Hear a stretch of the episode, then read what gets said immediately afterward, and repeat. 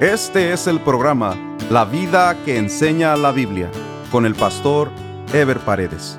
Un programa de reflexión bíblica sobre la manera que Dios espera que vivamos los cristianos, quienes estamos llamados a dar testimonio de nuestra fe en Jesucristo a través de nuestra manera de vivir.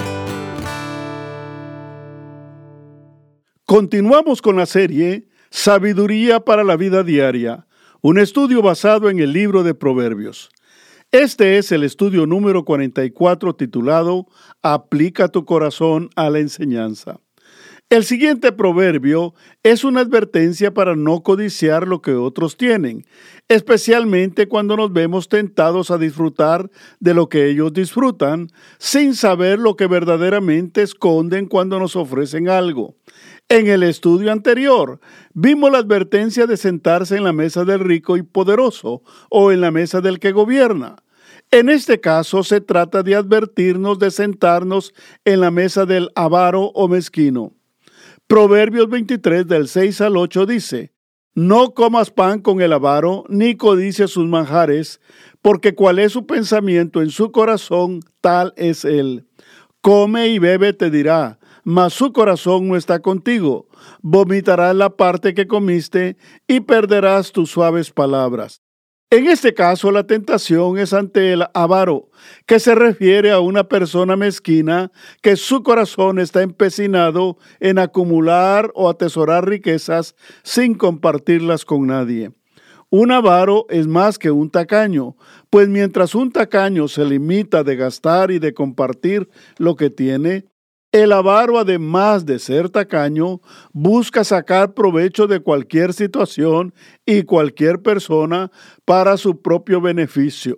O sea que el avaro es envidioso y codicioso, por lo que si un avaro nos invita a su mesa es porque algún plan lleno de avaricia tiene para con nosotros. Son personas que usan la apariencia y la hipocresía para llevar a cabo sus mezquinos deseos. El proverbio nos habla de que la experiencia de comer con un avaro termina siendo desagradable al extremo de querer vomitar lo que se comió, porque la hipocresía del mismo le hace a uno rechazar lo que aparentemente le ofreció amablemente. Ni aun las palabras amables que se usan para quedar bien con esas personas ayudarán a que cambie sus malintencionados planes.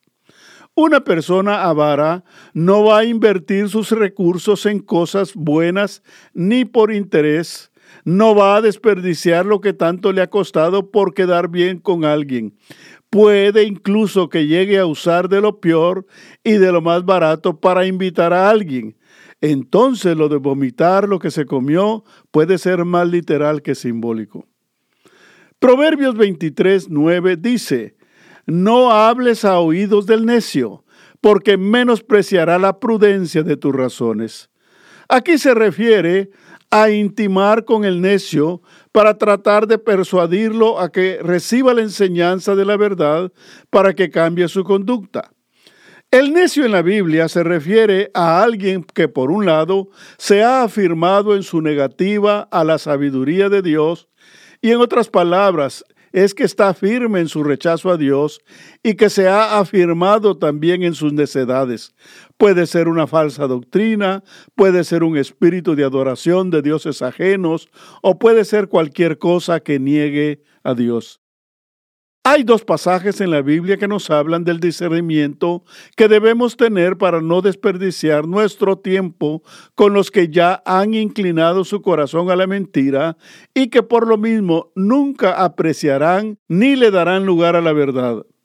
El primero está en forma de metáfora en Mateo 7:6, el cual dice, no deis lo santo a los perros, ni echéis vuestras perlas delante de los cerdos, no sea que las pisoteen y se vuelvan y os despedacen. El otro pasaje está en Lucas 10:10 y dice de la siguiente manera, mas en cualquier ciudad donde entréis y no os reciban, saliendo por sus calles, decid, aún el polvo de vuestra ciudad que se ha pegado a nuestros pies, lo sacudimos contra vosotros. Pero esto sabed, que el reino de Dios se ha acercado a vosotros.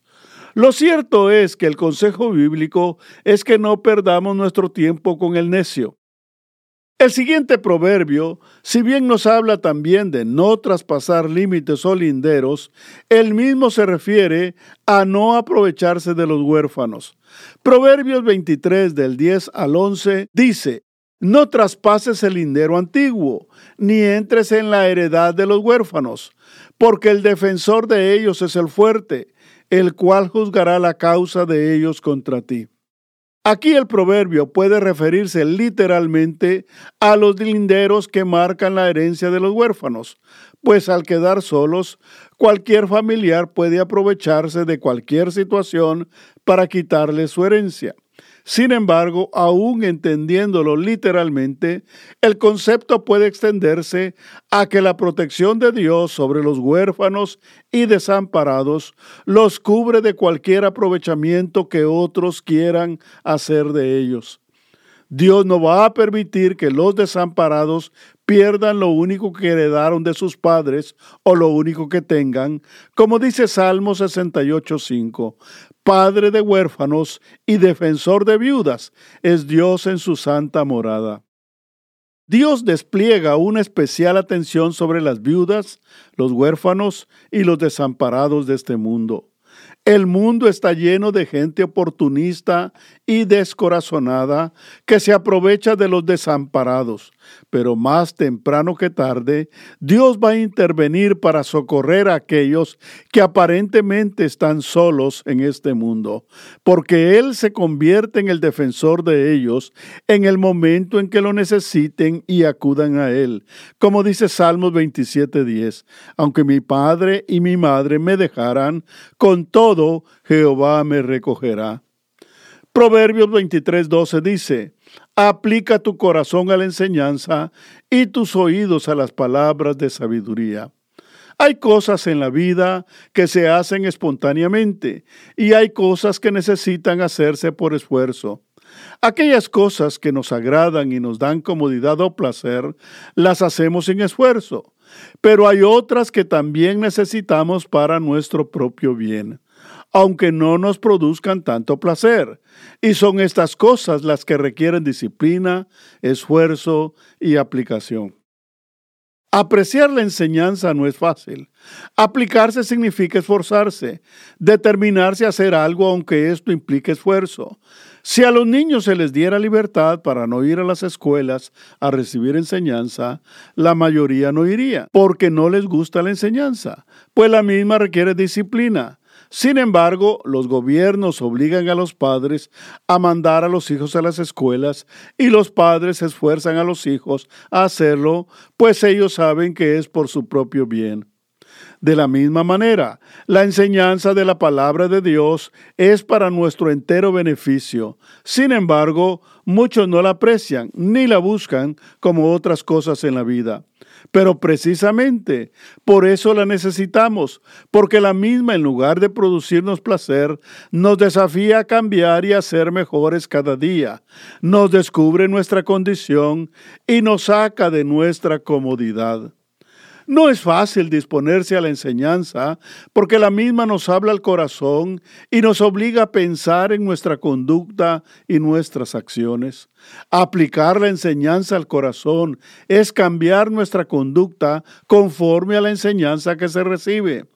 Pero como en la mayoría no existe la entera disposición a cambiar, se evita la enseñanza o no se pone en práctica la misma cuando se escucha. Por las mismas razones, muchas veces no se busca o no se atiende el consejo de sabiduría, pues las palabras de sabiduría nos exhortan y contrarían nuestros deseos personales, pero no poner oído a las palabras de sabiduría es no buscar el consejo sabio o no poner en práctica el mismo cuando se necesita. Dios quiere que seamos bendecidos, pero muchas veces nosotros mismos evitamos la bendición que trae a nuestra vida la enseñanza y el consejo por no atenderlos. Pero aquellos que se esfuerzan para recibir la enseñanza son grandemente beneficiados y ven el agradable resultado de su aplicación en sus propias vidas, como dice Romanos 15:4 porque las cosas que se escribieron antes para nuestra enseñanza se escribieron, a fin de que por la paciencia y la consolación de las escrituras tengamos esperanza. Proverbios 23 del 13 al 16 dice, No rehuses corregir al muchacho, porque si lo castigas con vara, no morirá. Lo castigarás con vara y librarás su alma del Seol Hijo mío, si tu corazón fuere sabio, también a mí se me alegrará el corazón. Mis entrañas también se alegrarán cuando tus labios hablaren cosas rectas. El libro de Proverbios reúne una diversidad de consejos prácticos para la vida, todos son inspirados en la sabiduría especial que Salomón recibió de Dios. Algunos son de aplicación particular para la cultura hebrea, aunque siempre tienen una enseñanza universal. Pero la mayoría son consejos para cualquier tiempo y para cualquier cultura, especialmente aquellos que se repiten continuamente en todo el libro. Uno de los que más se repite se refiere a la disciplina de los hijos, por su importancia y por su necesidad, por la tendencia de los padres a eludir esa responsabilidad para evitarse problemas según ellos con los hijos.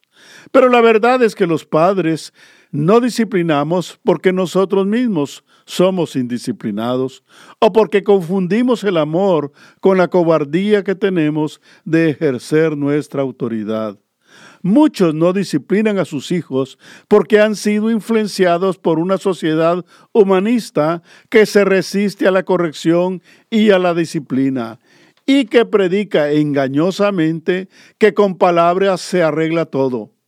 Otros padres se van a los extremos, porque en lugar de disciplinar amorosa y firmemente a los hijos, desahogan en ellos su enojo y lo lastiman o provocan haciéndoles daño en lugar de corregirlos. Como dice Efesios 6:4, y vosotros padres, no provoquéis a ir a vuestros hijos, sino criadlos en disciplina y amonestación del Señor. El consejo se repite de diferentes maneras. Aquí el énfasis está en no rehusar o no eludir la responsabilidad de librar el alma de los hijos del Seol, que es el lugar del dolor y lamento eternos. Ningún castigo que se ejerce con derecho y con amor va a matar al muchacho, pero la falta de corrección sí le puede hacer mucho daño. Un muchacho corregido no solo será bendecido, sino que además traerá alegría al corazón de los padres y de todos aquellos que le rodean. Proverbios 23 del 17 al 18 dice, No tenga tu corazón envidia de los pecadores, antes persevera en el temor de Jehová todo el tiempo, porque ciertamente hay fin y tu esperanza no será cortada. Este proverbio aborda una situación por la que pasamos todos los que estamos esforzándonos por prevalecer en el camino del bien. ¿Cuántas veces hemos visto a personas incrédulas prosperar mientras nosotros estamos pasando alguna dificultad? Sin embargo, sabemos que el camino del bien debe caminarse, como dice el proverbio, en todo tiempo, sin importarnos lo que le esté pasando a otros. No debemos envidiar sus métodos ni sus aparentes ganancias, porque nuestro corazón debe estar sustentado en la gracia y la misericordia de Dios, que nos sostiene en cualquier circunstancia. Los creyentes debemos ver la prosperidad de los impíos con compasión, pues no tienen nada en que reposar en el tiempo de su angustia. Mientras nosotros, no importa lo que estemos pasando, tenemos a quien acudir y tenemos en quien confiar. Los creyentes no dependemos de lo que este mundo ofrece, porque si así fuera, entonces sí tendríamos razones para envidiar a otros o para lamentarnos de nosotros. Pero nuestra ganancia va más allá de las cosas temporales de esta vida. Por eso debemos mantenernos firmes en nuestra fidelidad y temor de Dios, porque nuestra recompensa es que somos sostenidos y sustentados en este mundo mientras aguardamos la gloria eterna que nos espera. ¿Qué razón tenía David cuando dijo en Salmos 37 del 1 al 3, No te impacientes a causa de los malignos, ni tengas envidia de los que hacen iniquidad, porque como hierba serán pronto cortados, y como la hierba verde se secarán. Confía en Jehová, y haz el bien, y habitarás en la tierra, y te apacentarás de la verdad. Proverbios 23 del 19 al 21 dice, Oye, hijo mío, y sé sabio, y endereza tu corazón al camino. No estés con los bebedores de vino, ni con los comedores de carne, porque el bebedor y el comilón empobrecerán, y el sueño hará vestir vestidos rotos. Lo primero que se nos presenta es un recordatorio para no desatender la sabiduría y para enderezar nuestros caminos. El proverbista retoma la relación padre e hijo para instruirlo, aunque pareciera que en este caso es cuando el hijo ha crecido y de alguna manera se ha apartado o desviado del camino del bien, por lo que le llama la atención para enderezar su camino. Esto es congruente con el resto del consejo, en donde ya entra a advertir del peligro de juntarse con bebedores y con glotones, Claramente hay una advertencia de cómo el licor lleva al adormecimiento e inutilidad del que bebe y el que come demasiado. O sea que con el tiempo el bebedor y el comilón dejan de producir hasta caer en la pobreza y empiezan a vivir como vagabundos. A eso se refiere cuando dice que vestirán vestidos rotos. Muchos jóvenes son tentados a empezar a beber licor por amigos que ya han probado o que ya han caído en el vicio del licor. Tristemente, algunos jóvenes van cayendo atrapados en la bebida y sus vidas empiezan a adormecerse y a desviarse del camino del bien. Algunos se desvían más rápido, otros lentamente, pero el destino que llevan es el mismo, pobreza moral, pobreza económica y por supuesto pérdida de ideales y propósitos de bien en la vida.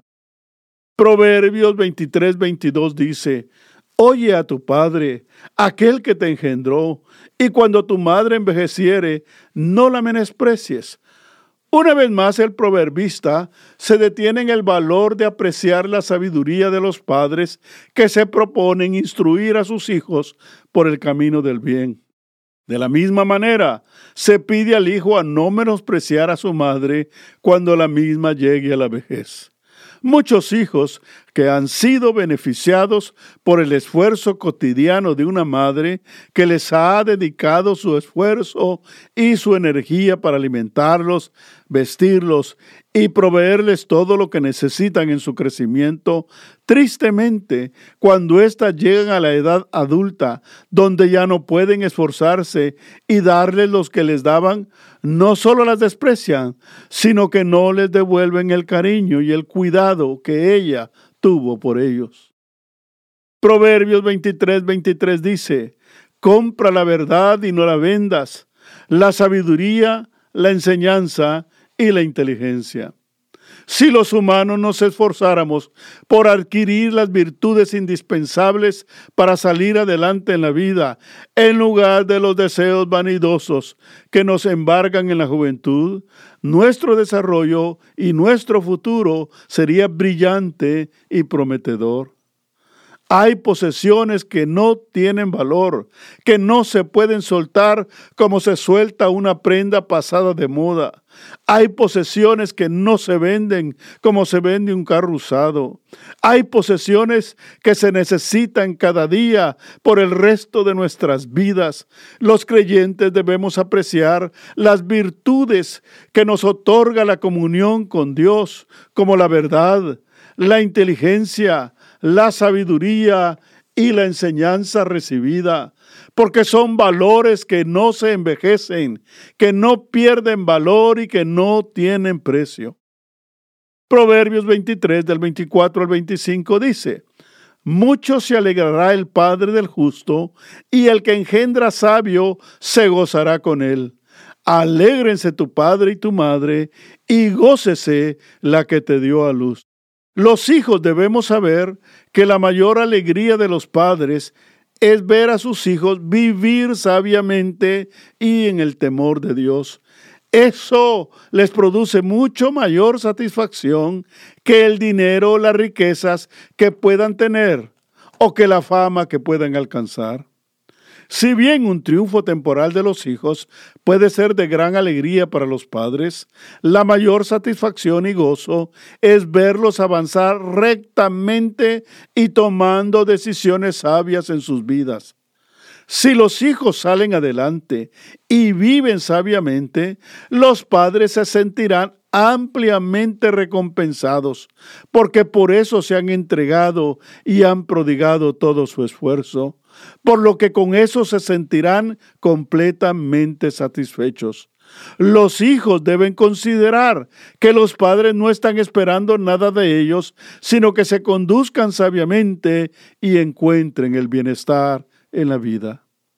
En el próximo programa estaremos desarrollando el tema Dame, hijo mío, tu corazón y miren tus ojos por mis caminos. Nos vemos en el próximo programa. Dios les bendiga. Este fue el programa La vida que enseña la Biblia con el pastor Ever Paredes. Este programa fue patrocinado por la iglesia La Puerta Abierta, ubicada en Irvine, en el condado de Orange, California. La iglesia La Puerta Abierta transmite uno de sus servicios por YouTube. Si desea ver la transmisión con los mensajes del pastor Ever Paredes, vaya a nuestro sitio de internet, lapuertaabierta.com, y haga clic en transmisión en vivo. O directamente a YouTube y escriba LPA en vivo, los domingos a las 10.30 de la mañana. Si desea mayor información, escriba al correo electrónico info arroba lapuertaabierta.com